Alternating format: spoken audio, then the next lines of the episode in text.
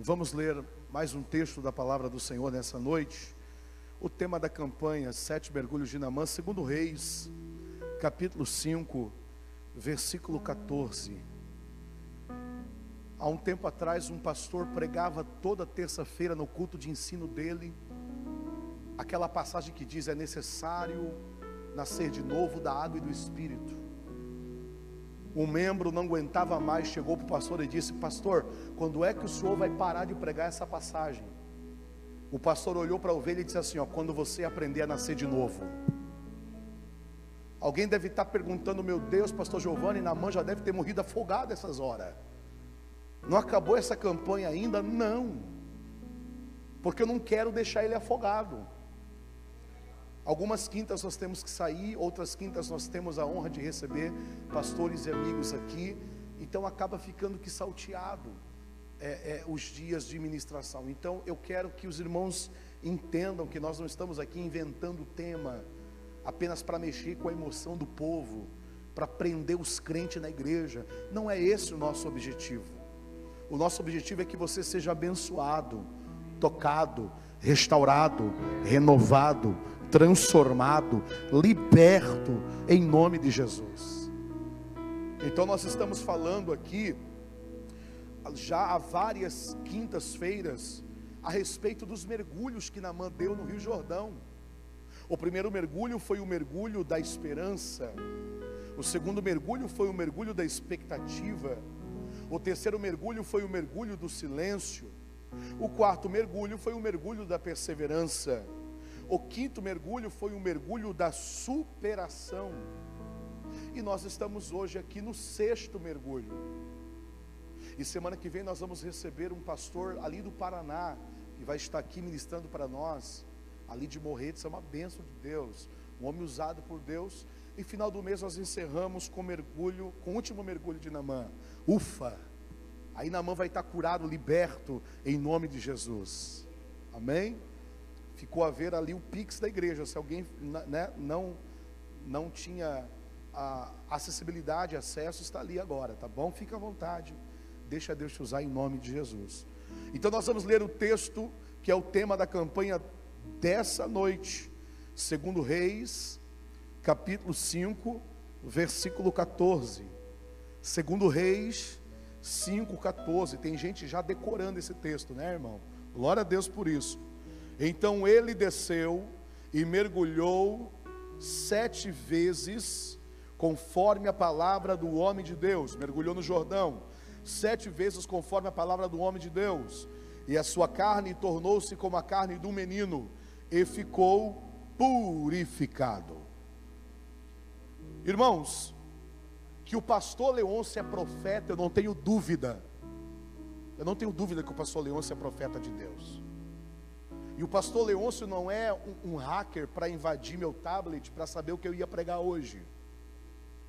Ele começou esse culto, irmão Gelásio, falando a seguinte frase: A nossa fé tem que ser confessa. Que forte isso.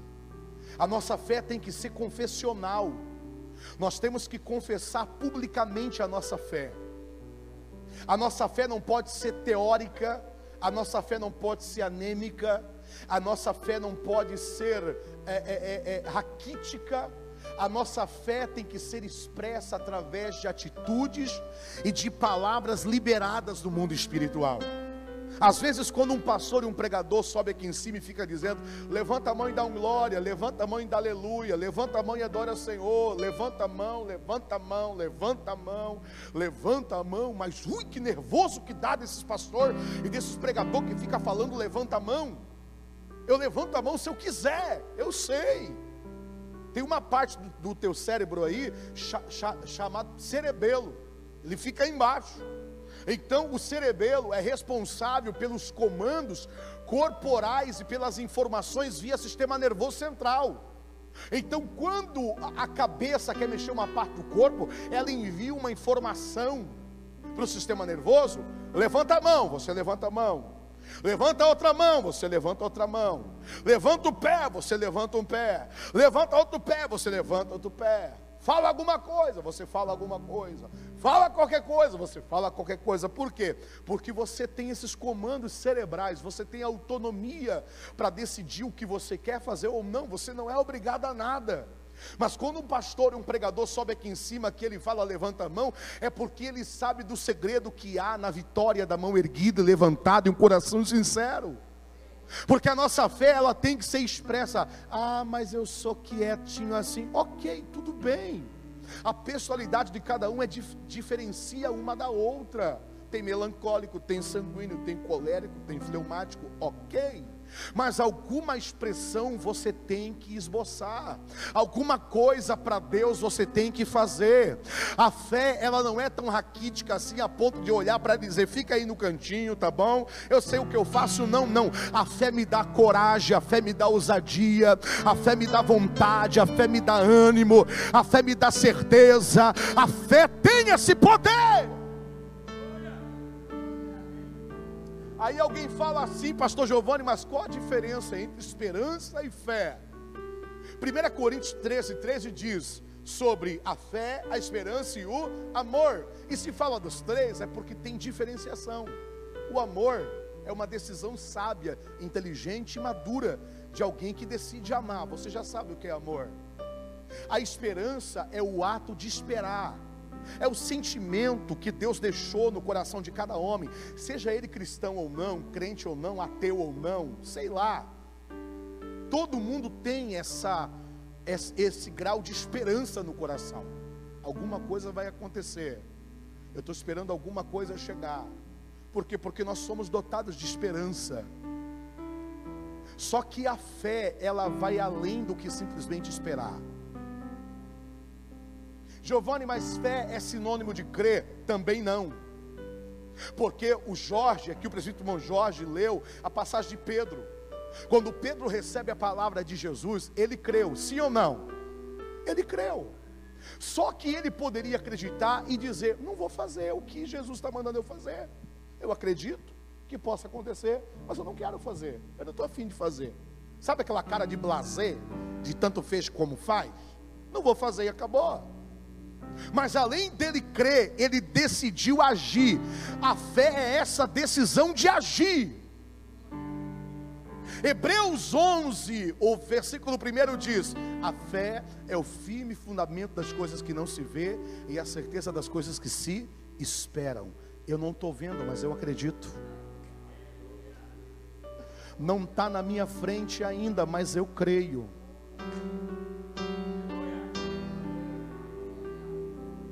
Eu contei em Camboriú, Deus me deu o privilégio de pregar em Camboriú esse final de semana que passou. O pastor Zilmar, os irmãos me convidaram para pregar no congresso de ciclo de oração masculino. Eu contei lá que a primeira vez que eu pisei em Camboriú foi em 1990, eu tinha 5 anos de idade. Eu vi o pastor Idecaso Takayama pregar, eu vi o pastor Gregório Chazuk pregar, é pastor das antigas.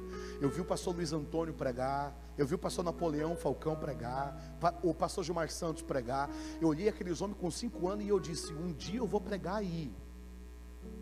Eu vou pregar. E foi no começo ainda, que não era nem no ginásio, era lá na igreja. Eu vou pregar. Vou pregar nessa igreja. E passou 30 anos, meu irmão. 30 anos. E nesses 30 anos eu colocava as almofadas na sala assim e pregava para as almofadas. Se converte, recebe a glória, recebe a bênção. E desde pequenininho, desde criança. Eu era gago, mas quando embalava o negócio eu não gaguejava. E eu apontava, profetizava, expulsava demônio e tudo mais. Caía arrebatado as almofadas tudo na sala. Passou 30 anos. E um monte de gente vinha e me perguntava: tá, mas por que, que você não pregou em Camboriú? Eu falava: porque não é tempo de Deus. Tá, mas por que, que você não vai lá? Eu falei: eu não, não fui convidado, não vou onde eu não sou convidado. Até que chegou o tempo, chegou a hora. Por quê? Porque eu tive fé. Desde criança eu tinha fé no Deus que tinha falado comigo no Deus que tinha usado os seus profetas, cantora Cícera Lopes, outros pastores, que profetizaram para mim e disseram: Você vai ser um pregador da minha palavra. E eu não queria ser famoso, eu não queria ser conhecido, eu só queria usar essa Bíblia aqui para abençoar a vida de alguém.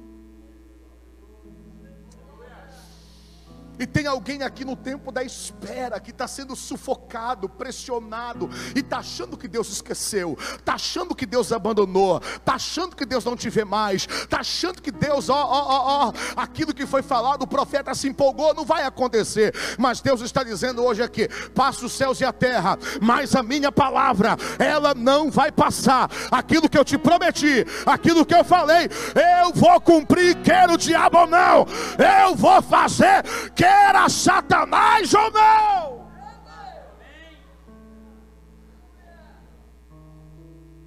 E eu perguntava para Deus, e ainda pergunto em algumas questões e promessas que não se cumpriram ainda. Quando é que o Senhor vai cumprir a promessa da minha vida? Quando eu tiver velho? Quando eu tiver rouco? Quando eu não tiver mais é, disposição para viajar? Ou para fazer a tua obra? Quanto tempo mais vai demorar? O que, que os irmãos que testemunham têm de melhor que eu não tenho? Porque nós não estamos aqui numa disputa, nós, nós, estamos aqui por uma questão de sobrevivência. Você está vivo não é estar vivo para ser melhor do que ninguém. Porque a hora que a morte chegar, você não vai levar teu carro, tua casa, teu diploma, teu anel de formatura, tua pós-graduação, não vai levar nada. Você só vai levar história, lembrança, caráter e espiritualidade. Mas tem muita gente perguntando. Só que em vez de perguntar, faça aquilo que Deus mandou você fazer. Fica no teu posto, fica no teu lugar, fica onde Deus te chamou, fica onde Ele te colocou porque daqui a pouco as coisas vão começar a limpar, daqui a pouco as coisas vão começar a melhorar, daqui a pouco Deus vai começar a fazer, daqui a pouco Ele vai começar a cumprir. Aí as pessoas do teu lado vão olhar e vai dar raiva, porque as pessoas vão olhar e vai dizer assim: ó, nossa, que rápido. Qual é o segredo? Não tem segredo. Porque na obra de Deus não tem elevador, é degrau por degrau, é processo por processo, é luta por luta, é prova por prova, é lágrima por lágrima. E eles não viram você chorar na madrugada. Eles não viram quando você foi traído, quando você foi humilhado, quando você se decepcionou, quando você foi machucado. Não, isso ninguém vê. Isso a gente não posta em rede social. Isso a gente não posta no Instagram da vida. Eu não estou vendo, mas eu creio.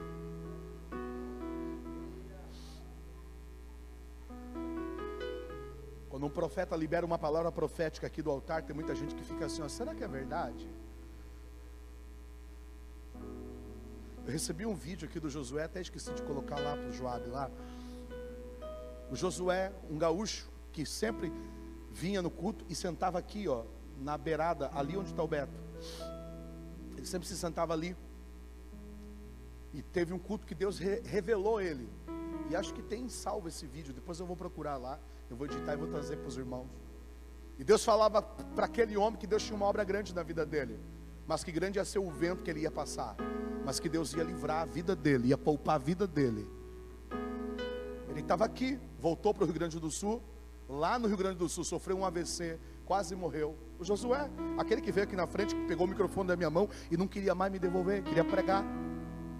O, o senhor já estava aqui, pastor Leôncio? O, o pastor já estava aqui, já tinha chego. Ele quase morreu, mas tudo que Deus falou aconteceu e cumpriu. Porque tem coisa que Deus fala que está acontecendo, mas tem coisa que Deus fala que ainda não aconteceu. Deus tem os tempos nas mãos, e foi cantado aqui. O tempo está nas suas mãos. Uma vez o pastor Luiz Antônio falou uma frase que eu nunca mais me esqueci.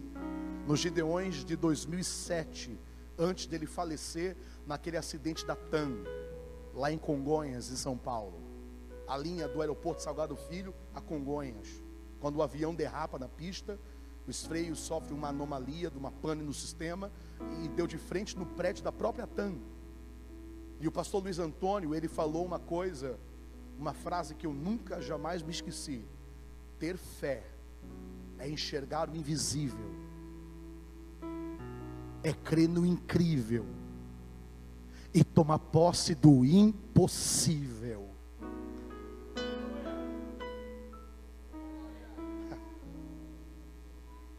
Fé é enxergar o invisível, é enxergar o, o que ninguém enxerga. Por isso que essa mãe não para de orar por aquele filho. Por isso que essa mulher não para de orar por aquele marido que é cachaceiro, que todo mundo olha e diz: é perca de tempo orar por essa figura aí. Aquele filho que só incomoda. Aquele filho que você só esquenta a cabeça. Tem parente que chega para você e diz: oh, lava as suas mãos. Não, não adianta mais orar. E você está ali orando e dizendo: Deus, eu creio, eu creio, eu creio, eu creio na promessa, eu creio no que o Senhor falou, eu creio na palavra que foi liberada, eu creio, eu creio, eu creio. Tem gente que vive com a vida trancada, amarrada, fragilizada, nada anda, nada vai para frente, nada segue o fluxo está tudo trancado, está tudo amarrado, está tudo retido, e você não desiste de vir na campanha, acaba uma campanha, começa outra e você vem, acabou aquela e vem outra e vem, e um monte de gente conta testemunho e você fica ali olhando, mas você não desiste, você continua vindo, porque você está enxergando o que ninguém está enxergando, aquilo que não te mata te deixa mais forte, aquilo que não te joga para baixo te lança mais para cima ainda. Eu creio, enxergar o invisível.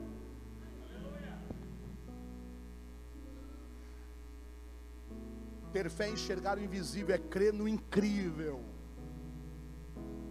Se você for contar teus sonhos para alguém que não tem discernimento e visão espiritual, porque a Bíblia diz em 1 Coríntios 2,14: aquele que, aquele que é carnal não entende as coisas espirituais, enquanto aquele que é espiritual, tudo discerne por ninguém é discernido. O homem, o homem natural, desculpa, não entende as coisas espirituais. Se você for contar teus sonhos para alguém que não é espiritual, ele vai te chamar de doido. Você é maluco.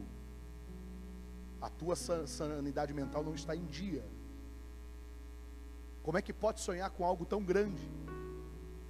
Isso aqui não é teologia da prosperidade, isso aqui é Bíblia e palavra. Como é que você pode sonhar tão grande? O teu Deus é grande ou é pequeno? Alô, tem alguém aqui? O teu Deus é grande ou é pequeno? O que, que foi cantado aqui? Quão grande é o meu Deus. Teu Deus é grande ou é pequeno? Então você tem que sonhar grande ou pequeno? Giovanni, como é que eu sei que Deus é grande? Olha para o céu. Salmo 19, verso 1: Os céus proclamam a glória de Deus, e o firmamento anuncia a obra das suas mãos. Teu Deus é grandão, teu Deus é exagerado. Olha o tamanho do céu. Para medir o céu, ele usou o palmo da mão dele. Olha o tamanho do mar. Para medir as águas do oceano, ele mediu na concha das mãos dele, de uma vez só. Olha o tamanho das montanhas. Olha o Everest. Olha o baú lindão ali que dá para ver lá de casa, o morro do baú. Coisa linda. Todo dia eu acordo e olho para o baú e mando um beijo para o baú assim, ó. Tão bonito que é. E parece um baú mesmo. Deus, eu amo essa cidade. Deus, Ele pesa todas as montanhas na balança das suas mãos. Teu Deus é grande ou não é? Ele é muito grande, Ele é enorme, Ele é imenso, Ele é tremendo, Ele é maravilhoso, Ele é glorioso, Ele é poderoso.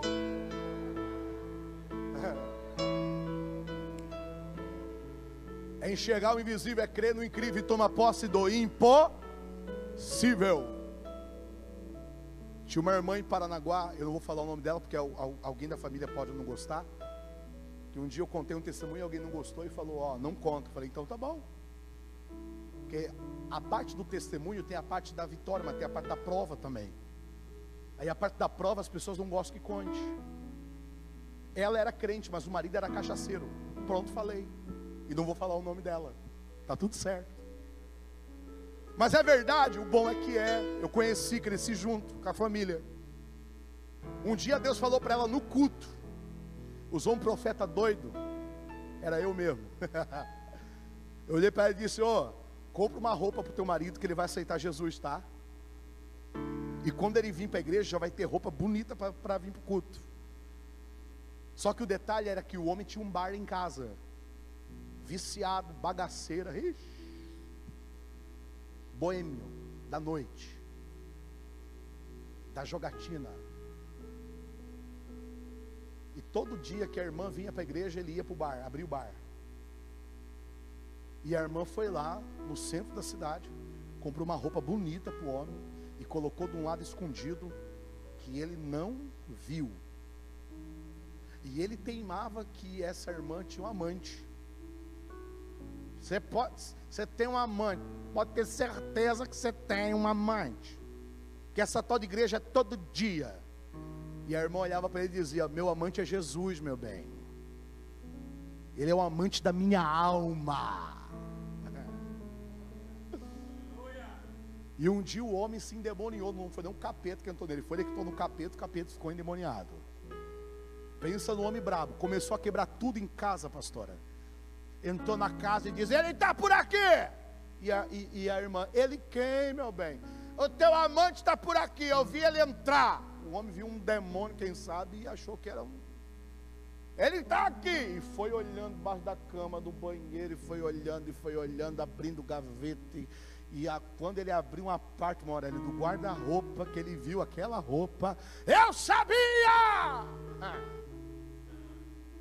Foi um rebuliço. Tiveram que chamar o pastor, o pastor teve que explicar, esperar passar embriaguez e contar para o homem. Resumindo a história, passou mais de cinco anos Alguém escutou a profecia e disse: Coitado do Giovanni. Eu era um jovem na época, que fazia parte da, da juventude. Coitado do rapaz, se empolgou, profetizou. O homem está cada dia mais caído na cachaça. Tinham que juntar ele na rua. E era congresso. A irmã estava no coral. A casa dela ficava. Eu já estou falando demais. Casa dela ficava perto. Pode ter alguém assistindo, mas tudo bem. Depois eu assumo o BO. Aí é, é, é, é, começou um, um, umas luzes de, de, de sirene, de ambulância. Aí vieram chamar a irmã, a irmã teve que sair. Quando foi ver, o marido estava caído dentro do bar. Levaram o marido para o hospital, internaram o homem, o homem já estava se passando. O médico chamou a família e disse: Ó, último grau de cirrose, não tem mais jeito. Se você quiser se despedir agora. O homem estava morrendo. A irmã pega na mão dele, fala no ouvido dele, prega para ele, uma lágrima sai do olho dele. O Senhor perdoa os pecados daquele homem, escreve o nome dele no livro da vida, porque ele esboçou uma reação num aperto de mão, antes de falecer, e aquela roupa que foi comprada para aquele homem usar em vida, foi usada no seu guardamento, no seu velório. Deus cumpriu a promessa, sim ou não? Sim. Não foi do jeito que talvez alguém pensava, mas Deus cumpriu. Tudo que Deus falar, Deus vai cumprir. Cada palavra, cada vírgula, cada ponto, cada acento, Deus vai cumprir, queira o diabo ou não. A promessa de Deus é fiel para essa igreja. A promessa de Alabaracominaraçaio é fiel na tua vida. Quem recebe, levanta a mão. Você que está levantando a mão, está recebendo esse decreto desta palavra hoje. Chegar ao invisível, crer no incrível Tomar posse do impossível. Como é que eu tomo posse do impossível? É agir como se a vitória já tivesse chego. A irmã foi lá e comprou a roupa pela fé. Ah, eu tenho desejo para viajar fora do país. Como é que você vai viajar se o passaporte? Tu tem. Faz o passaporte pela fé. Mas não tem um dinheiro, mas tem fé. Mas não tem viagem marcada, mas tem fé. Deus vai te dar, Deus vai te levar. Daqui a pouco você vai subir naquele pássaro de aço, ó. Vai embora. É para quem crê. Ah, eu quero ser doutor, quer ser doutora. Como é que vai ser doutor doutor se não estuda? Tem que estudar, tem que se esforçar, tem que trabalhar, tem que poupar. Eu quero casar, como é que vai casar se nem enxoval tem? Quase enxoval pela fé, mas não tem noivo, não tem noiva, mas tem fé. Daqui a pouco Deus arruma. Aleluia. A tampa da panela, mas eu não sou panela, eu sou frigideira. Jeová enjambra uma tampa e te dá, meu filho. Aleluia! Ah, mas eu escolhi esperar, tem nada que esperar, a vida é curta demais. Para de ser encalhado, encalhado, em nome de Jesus. Deus vai te dar. Ah, mas eu sou viúvo, sou divorciado, não importa. Deus escreve uma nova história para você. Bora! Aleluia!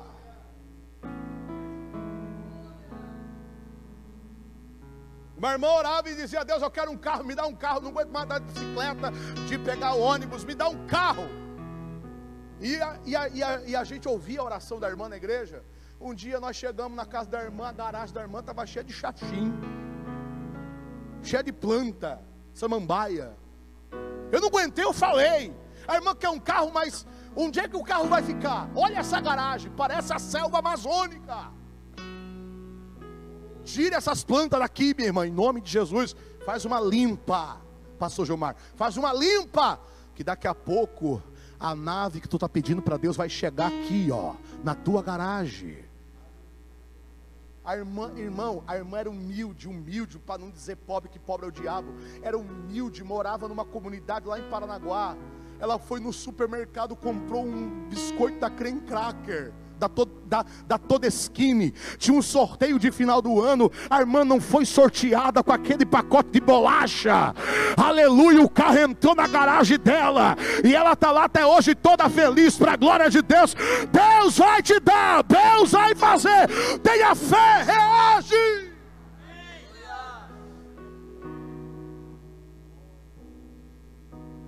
Ah, mas eu tenho promessa de Deus, eu vou esperar. Chega de esperar.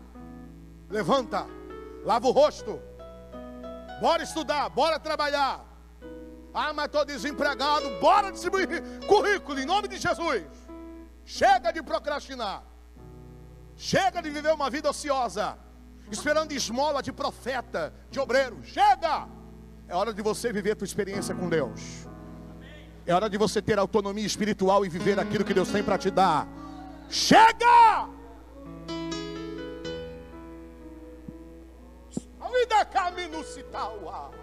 Eu estou sentindo Deus aqui nesse altar.